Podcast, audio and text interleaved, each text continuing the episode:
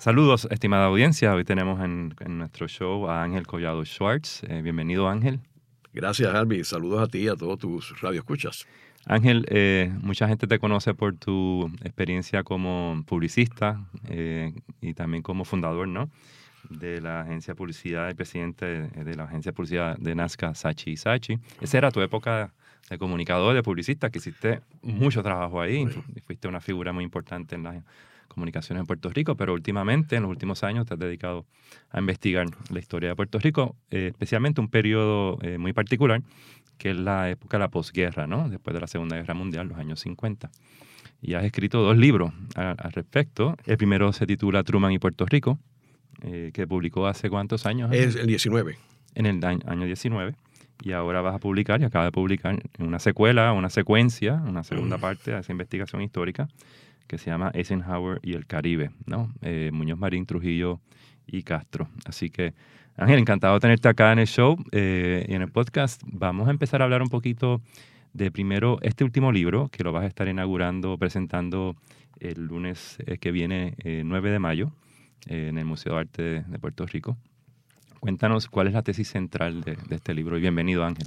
Bueno, eh, Albi, como siempre, es un placer estar aquí en el podcast y, con ustedes aquí en esta organización. Eh, como tú bien apuntaste, yo estuve trabajando en el mundo de la publicidad, tuve 30 años. Allí este, presidí la agencia Vadillo a los 29 años.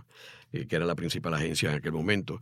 Eh, y luego fundé Nazca, que fue la única multinacional en Puerto Rico al día de hoy con oficinas en 20 países de América Latina, Nueva York, Los Ángeles y Miami. Esa primera etapa, que yo digo mi primera vida, esa fue mi primera vida, mis primeros 30 años. Entonces, los otros 20 años los he estado, eh, he estado metido en el mundo académico. Ahí fue que me fui a estudiar otra vez y cogí el doctorado en historia. Y, y me puse a investigar el periodo de la segunda parte del siglo XX. ¿Por qué? Porque me doy cuenta que ese periodo es el periodo más importante para tú entender el Puerto Rico de hoy y hay muy poca investigación realizada. Y no que quiera menospreciar al resto de la historia, la colonización, este, eh, la invasión de los Estados Unidos, todo eso tiene su importancia, pero este periodo eh, hay que estudiarlo. Y entonces eh, comencé con Truman. ¿Por qué Truman? Porque Truman ha sido el presidente que más ha tenido que ver con el cambio de Puerto Rico de ser una colonia clásica a ser una colonia de otro tipo, que es lo que es ahora.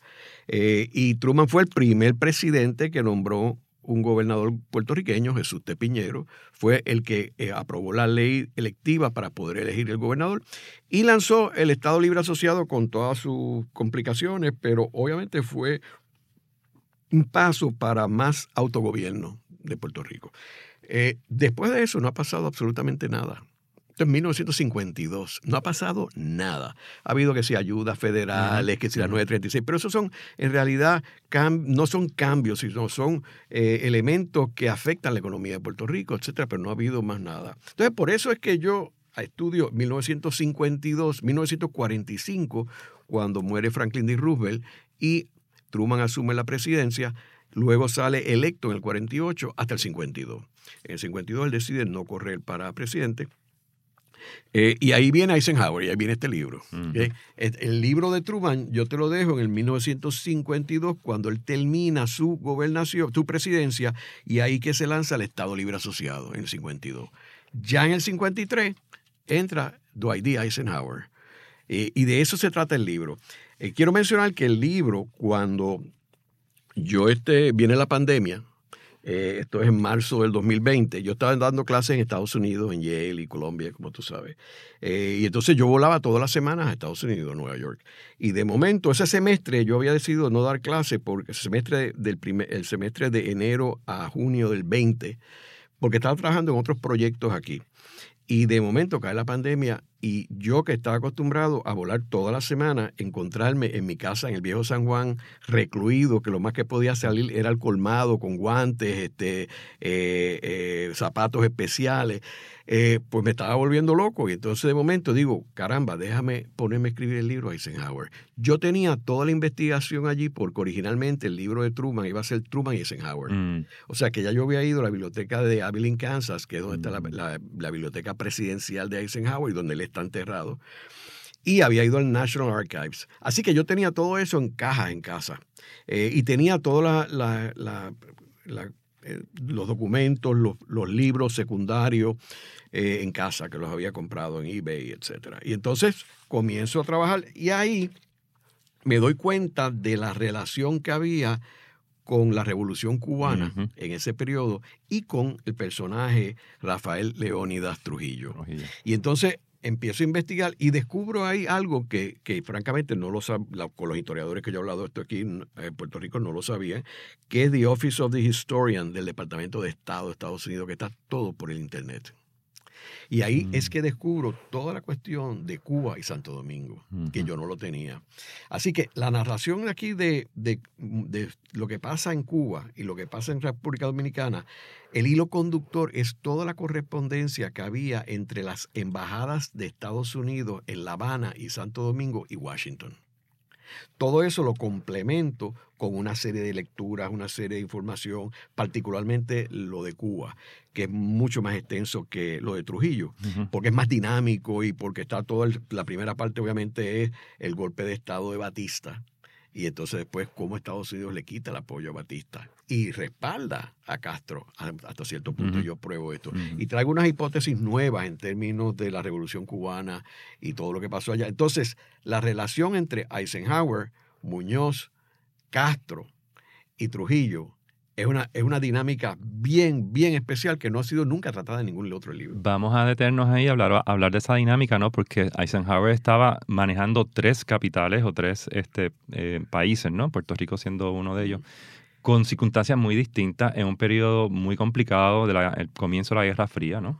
El despertar de la izquierda latinoamericana también, y obviamente la revolución cubana eh, ya en pleno casi, casi empezando a, ¿no? a, surgir. Así que, ¿cómo, cómo Eisenhower pudo manejar estas, tres, este, estas tres dinámicas y qué encontraste en esa investigación?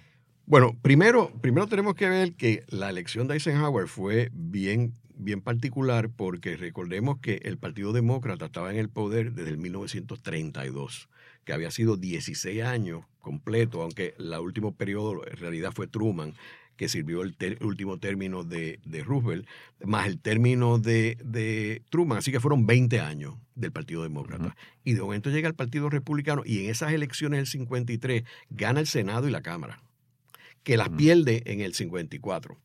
Eh, y se vuelven demócratas. Pero en realidad Eisenhower es un personaje fascinante, este, máximo cuando tú le añades aquí los hermanos Doles que yo mm. le tengo toda una sección a los hermanos Dole, porque son unos personajes bien importantes, bien siniestros. Eh, John Foster Dulles era el secretario de Estado y su hermano Allen Dulles era el jefe de la CIA. Y entonces, ¿cómo ellos mm, eh, logran eh, que lo que yo menciono en el libro, que es la única vez en la historia de Estados Unidos que el gobierno permanente que corre Estados Unidos después de la Segunda Guerra Mundial y lo corre al día de hoy, ese gobierno permanente eh, que en el periodo de Truman yo, yo describo mucho al almirante William D. Leahy como el personaje siniestro que estaba más o menos tras bastidores a cargo de ese gobierno permanente. Aquí vemos que, que son los dos hermanos Dulles con Eisenhower. Ese, ese, eso era el gobierno permanente y eso nunca ha vuelto a pasar porque obviamente Eisenhower controlaba el Departamento de Defensa. Venían de la, de la Segunda Guerra Mundial también. y entonces el otro controlaba la inteligencia y el otro controlaba el Departamento de Estado. O sea, ahí estaba. Eso no ha vuelto a pasar. No ha vuelto a pasar. Eh, y entonces es bien interesante, en el caso de, de Eisenhower, de que él aunque por primera vez el Partido Republicano de Estados Unidos había puesto a la estadidad de Puerto Rico como uno de los elementos de su plataforma, eso nunca había pasado en ninguno de los dos partidos, Eisenhower respalda la independencia de Puerto Rico. ¿Por qué tú crees que él estaba eh, independiente? Porque tienes que ver, primero, él estaba claro, como están ellos allá, que la estadidad es imposible. Entonces, él, él estaba consciente de la situación colonial de Puerto Rico. Y él era un soldado, y era un general, y él estaba liberando países. Y entonces él atacaba a la Unión Soviética por el bloque soviético. Y no podía tener una colonia. Y entonces él decía, pues Puerto Rico no, Puerto Rico debe ser, eh, y eso es algo bien interesante que, que, que uno tiene que ver, comparar, por ejemplo, Tidings, cuando habla de la independencia de Puerto Rico, era la independencia y cójala y buena suerte. Lo de Eisenhower no era así. Es, vamos a hacer una independencia y nosotros los vamos a ayudar a ustedes. Nosotros queremos que aquí pase como Filipinas. Era el modelo de él. Este, pero lo que pasa es que, y eso le causó unos problemas gigantescos con el Partido Republicano en Puerto Rico, Mm. porque él, él lanza esto por primera vez en la ONU para que aprobaran que Puerto Rico saliera del Comité de Colonia. Cuando él, cuando él dijo esto en Estados Unidos, aquí García Méndez y Luis Ferré le cayeron encima. García Méndez particularmente le dijo, pero vean casi nosotros te ayudamos a ti a ser electo este, presidente, te levantamos dinero en Puerto Rico, ¿cómo tú nos vas a traicionar así? Y entonces eh, Eisenhower, pues nada, pues le, dio vueltas a esto este, y, y él siguió con esto y no fue, o sea, lo de la ONU, eso es récord público. Lo que yo descubro aquí es que eso no fue un capítulo aislado, sino que Eisenhower estuvo cabildeando y poniendo a todas las agencias del gobierno a evaluar la independencia para Puerto Rico. Es es una postura interesante en ese momento Eisenhower porque estamos hablando de un país en Puerto Rico eh, que pudo haber sido un- una ficha de balance ¿no? contra Cuba y contra quizás este eh, Trujillo en, Dominicana, quizás tener a, hasta Puerto Rico más cercana a la, a la órbita norteamericana en vez de lejano, hubiese sido una, una movida más, más lógica, ¿no? Bueno, en el caso, hay, hay que ver que en el caso de, de Trujillo, Trujillo empieza, obviamente, un- un- quien lo pone allí es Estados Unidos, y él era, él era parte de la estructura de los americanos en Santo Domingo. Y luego, cuando, cuando Estados Unidos dominaba Santo Domingo, cuando era, una- lo- era un territorio de ellos, este, protectorado, este, pero este, ellos controlaban las aduanas, etcétera. Y entonces, cuando se van yendo con la política de buen vecino de Franklin D. Roosevelt, es que ellos empiezan a empujar a Trujillo para que logre el poder y Estados Unidos salirse. De esa relación, acabó, esa relación acabó como, como Rosario de la Aurora. Y yo eh, lo entro, entro aquí al final. Estados Unidos rompió las relaciones con, con, este, con Trujillo. Y Trujillo, que era enemigo a muerte de Fidel Castro, termina endosando a Fidel Castro y a la Unión Soviética. Que hay que sé yo, sé yo, yo menciono aquí un incidente de un discurso donde Che Guevara en Cuba estaba hablando bien de Trujillo, que eso era imposible. Mm. Y, y ahí obviamente Estados Unidos fue que le dijo a la CIA, ustedes breguen con él. Y entre estas dos personajes, Castro y Trujillo, está Muñoz Marín. Sí. Muñoz trató, cuando Castro ganó, Muñoz trató de, de establecer una relación con, con Fidel y usó a Pepín Bosch, el, el presidente de Bacaldí, para que organizara una reunión en Santiago de Cuba, que yo menciono aquí en el libro. Mm. Y entonces él, él quería reunirse con él y entonces cómo bregaba, porque era gobernador de Puerto Rico, ciudadano americano, y estaba en medio, ya se- había habido la revolución, pero Estados Unidos tenía relaciones con Cuba. Y Estados Unidos trató de mantener esas relaciones. Eh, y cuando Fidel fue a Estados Unidos en 59, eso fue un hit extraordinario. Mm. Eh, Richard Nixon se reunió con él como dos horas. Él Mm. se reunió con el secretario de Estado, con el portavoz de la mayoría, del Senado, de la minoría. Eh, fue un éxito. Eh, fue a Meet the Press, este, Fidel, después fue a Harvard, después fue a Nueva York. Un viaje, yo lo descubro, yo lo de- detallo aquí y uso muchas fuentes a Tad Schultz, de periodista del New York Times, Sí. este, Sí. que escribió el libro Fidel. Eh, lo cito mucho porque tiene mucha información de ese viaje desde el punto de vista de la prensa de Estados. Unidos. Este, y entonces tengo eh, eh, Fidel eh, Muñoz ingenuamente, y aquí, aquí vas a ver distintas caras en Muñoz. Este, es curioso que cuando eh, pasó con el de Truman, pues eh, yo hablo mucho de la figura de Luis Muñoz Marín. Entonces, algunas personas me acusan de ser un, un, un enemigo de Muñoz Marín. Entonces, otros me acusan de ser un muñozista. Tú estás revisando y, la y histo- entonces, y entonces, pues yo, yo no soy ni historia muñozista Muñoz. ni en contra. Yo presento, yo presento lo que hay. Y me pasa lo mismo con Fidel. Este libro, por ejemplo, no le va a gustar a- al gobierno de Cuba, pero tampoco le va a gustar el exilio. O sea, yo no puedo presentar esto ni en el exilio de Miami ni en Cuba, porque, los- porque hay unas partes que no van a estar de acuerdo. Pero yo presento aquí los datos, los datos, lo que dicen los documentos. Esta documentación que, que tú comentas, eh, ¿por qué ha sido tan difícil que otros historiadores o por qué ha sido una, un- una parte de la historia que no se ha querido conocer tanto de... ¿Cuál tú dices? La de Fidel. l- Inclusive, ¿no? La del Caribe, eh, cuando examinaste la biblioteca de Eisenhower y, y de Truman. Sí.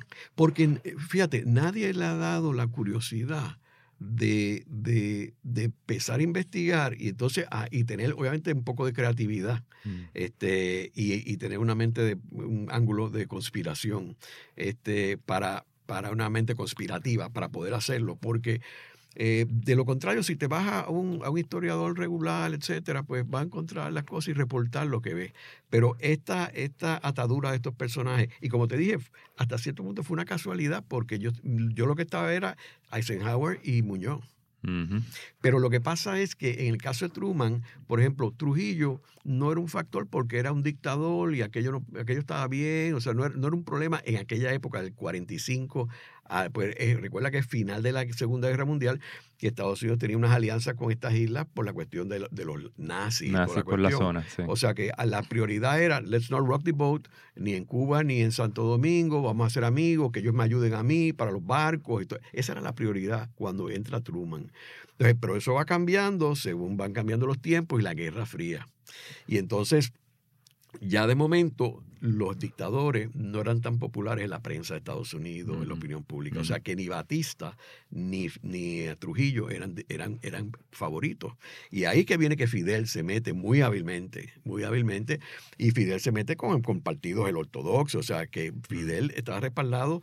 Esa revolución no fue de él solo y él no era comunista en aquel tiempo. El Partido Comunista era un partido chiquitito que estaba aislado. Es él con los partidos grandes que logra derrotar a Batista. Y por eso es que un, él, y además que Estados Unidos le quitó el respaldo final a Batista. Mm. Entonces, todo eso él lo galvanizó maravillosamente. Entonces, aquí yo entro en un análisis de eh, Estados Unidos con Cuba. ¿Por qué se rompieron las relaciones? Y yo hago responsable a los dos. O sea, con Fidel, y lo menciona aquí, cometió unos errores grandísimos. Y Estados Unidos también. También. Eh, es bien interesante, ¿no? Porque la gran mayoría de la historia que aprendemos de Puerto Rico es bastante, bastante insularista, ¿no? Correcto. Eh, nos fijamos mucho en las condiciones internas del momento, pero no atamos los, las narrativas que están ocurriendo en la región y mundialmente también. Y creo que los dos libros que tú has escrito hacen ese engarce, ¿no? De la historia interna nuestra con la historia regional y, mundial. Y estoy trabajando ya el de Kennedy, mm. porque lo que pasa es que este yo te lo dejo en enero del 61, es del 53 al 61. Y ahí yo te... Justo antes de la crisis de los misiles. Yo te, yo te anuncio ya que en los próximos meses pasan dos cosas. La Bahía Cochino y este, el asesinato de Trujillo, mm. de los cuales Kennedy no tuvo nada que ver. Nada que ver. O sea, esto estaba ya todo planchado. De hecho, es curioso, yo hablo aquí que a mí me pareció fascinante, reuniones del National Security Council en enero del 61. Ya están desclasificadas. Sí, sí. Y, no hay nadie del gobierno de Kennedy. Entonces tú dices, pero ven acá, si, si esto es enero del 61, el presidente termina dentro de unos días, Eisenhower, eh, ya salió electo Kennedy, ¿okay? desde noviembre, ya tú sabes que el nuevo presidente takes over en enero, ¿Cómo es posible que no haya nadie? Y es el concepto del gobierno permanente, porque ellos estaban seguros que Alan Dulles, que pertenecía al National Security Council, se, ya Kennedy había anunciado que se retenía en la posición de la CIA.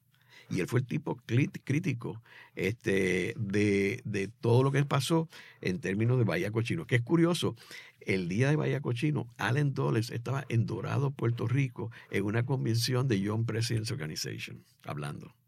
A mí me pareció eso bien curioso. Interesante. Bien curioso. Este, eh, también hay un personaje que, que, es un, protagonista en este libro también, que es Richard Nixon. Porque Richard Nixon viene dos veces a Puerto Rico. Viene como vicepresidente, ¿verdad? Viene en el 55 en un viaje por todo Centroamérica y el Caribe. Mm. Y yo tengo los informes de Nixon al National Security Council. Y de hecho, él se refiere a Puerto Rico como si fuera un país. Mm. Él habla del presidente Muñoz. Digo, tú dices, pero ¿cómo es posible? O sea, Nixon, y yo tengo las minutas, y está así en las minutas. Y entonces, él en esa reunión, de hecho, el Partido Republicano trató por todos los medios, yo tengo unos documentos ahí de, de eh, García Méndez y de Ferré, furioso, furioso con el Partido Republicano, porque le decía, pero ¿cómo, cómo va a venir Nixon a Puerto Rico y no nosotros no controlar su viaje? Mm. Y los el Partido Republicano decía, mira, el Departamento de Estado está a cargo de eso. Nosotros no podemos intervenir. Y esto es una cuestión que no es, no es party politics, tú sabes. este, y ellos eran bien, bien estrictos en eso.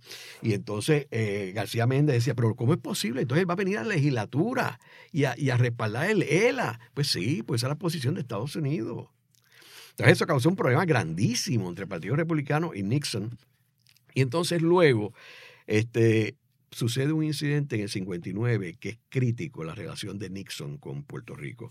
Y es que cuando él está en un viaje por América Latina, que fue a Brasil, Argentina, entonces va a Venezuela y es cuando casi lo matan. Mm. Porque fue un revolú grande. Eh, en ese momento Pérez Jiménez había perdido, eh, lo habían sacado del gobierno de Venezuela, que era el dictador, y había un triunvirato.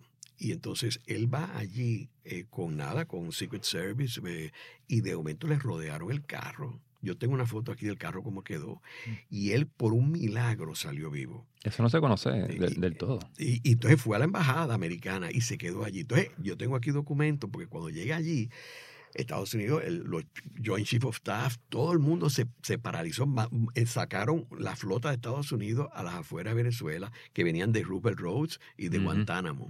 Se estacionaron allí. Había todo un operativo para ir a rescatar al vicepresidente de Estados Unidos. Prácticamente una invasión de Venezuela, de Caracas. Y entonces eh, personas pensantes como el propio Nixon decía, mira, yo no quiero eso porque entonces esto va a crearnos un lío con, la dictadura que está aquí, el triunvirato, los vamos a desautorizar, vamos, vamos a, bregar con ellos y finalmente eh, logran, ponen todos los, todos los soldados eh, desde Caracas hasta el aeropuerto, que tú sabes que es una ruta bastante larga, y entonces se montaron en el avión, pero ¿qué pasa? Vinieron a Puerto Rico. Entonces, el operativo es interesante. Yo no he podido conseguir, no hay documentos, por lo menos no lo hay en la Fundación Muñoz Marín, de los detalles de, ese de esa visita acá. Más allá de lo siguiente, la logística. Pues tú imagínate, esto, esto es un día, un día X, ¿verdad? Y tú tienes que llamar al gobernador Muñoz Marín y decirle, el vicepresidente va en cuestión de horas a pernoctar allí en Fortaleza. Cancela Luego de lo que pasó. Ah, y luego de pasado entonces, lo que pasado. imagínate lo que el operativo que yo me imagino que quien bregó la logística de llevarlo a Fortaleza fue la Marina. Yo estoy seguro, no fue la policía de Puerto Rico. Yo creo que ellos organizaron todo, él aterrizó allí en, en, el aeropuerto, lo llevaron a Fortaleza. Entonces, ¿qué pasa? Muñoz y Doña Inés se encargaron del tipo y se lo metieron en un bolsillo. Mm. Primero porque Nixon estaba golpeado mm. y Muñoz hizo un bonding con él y Doña Inés. Fueron ellos cuatro nada más. Ellos durmieron allí y cenaron los cuatro. Y esa relación me lleva a mí a concluir, porque después hubo otros encuentros en Washington con Nixon, etcétera, que la relación más estrecha que tenía Muñoz con cualquier alto miembro del gobierno no era John F. Kennedy, como todo el mundo cree, era Richard Nixon. Era Richard Nixon. Y la de Kennedy se deterioró porque al final, cuando Kennedy traicionó a Muñoz con el proyecto de Aspinall en el 63, ahí prácticamente se rompió la relación entre ellos. Este, y es curioso, pues, eh, digo, yo no hablo en detalle de eso, pues ese es el otro libro. Muy bien. Pero este, nada, eh, eh, el, libro, el libro está muy interesante. Este. Excelente, Ángel. Ha sido un placer tenerte acá en el podcast. Esto va a ser una conversación que va para un tercer libro, pero has, revelado ¿no? una parte de nuestra historia poco conocida, atándola también a los elementos de la historia regional nuestra, del Caribe y mundial. Así que estaremos todos muy pendientes a tu investigación eh, hacia el futuro. Muchas gracias por estar en Puerto Rico en el podcast. Gracias, gracias Alvin.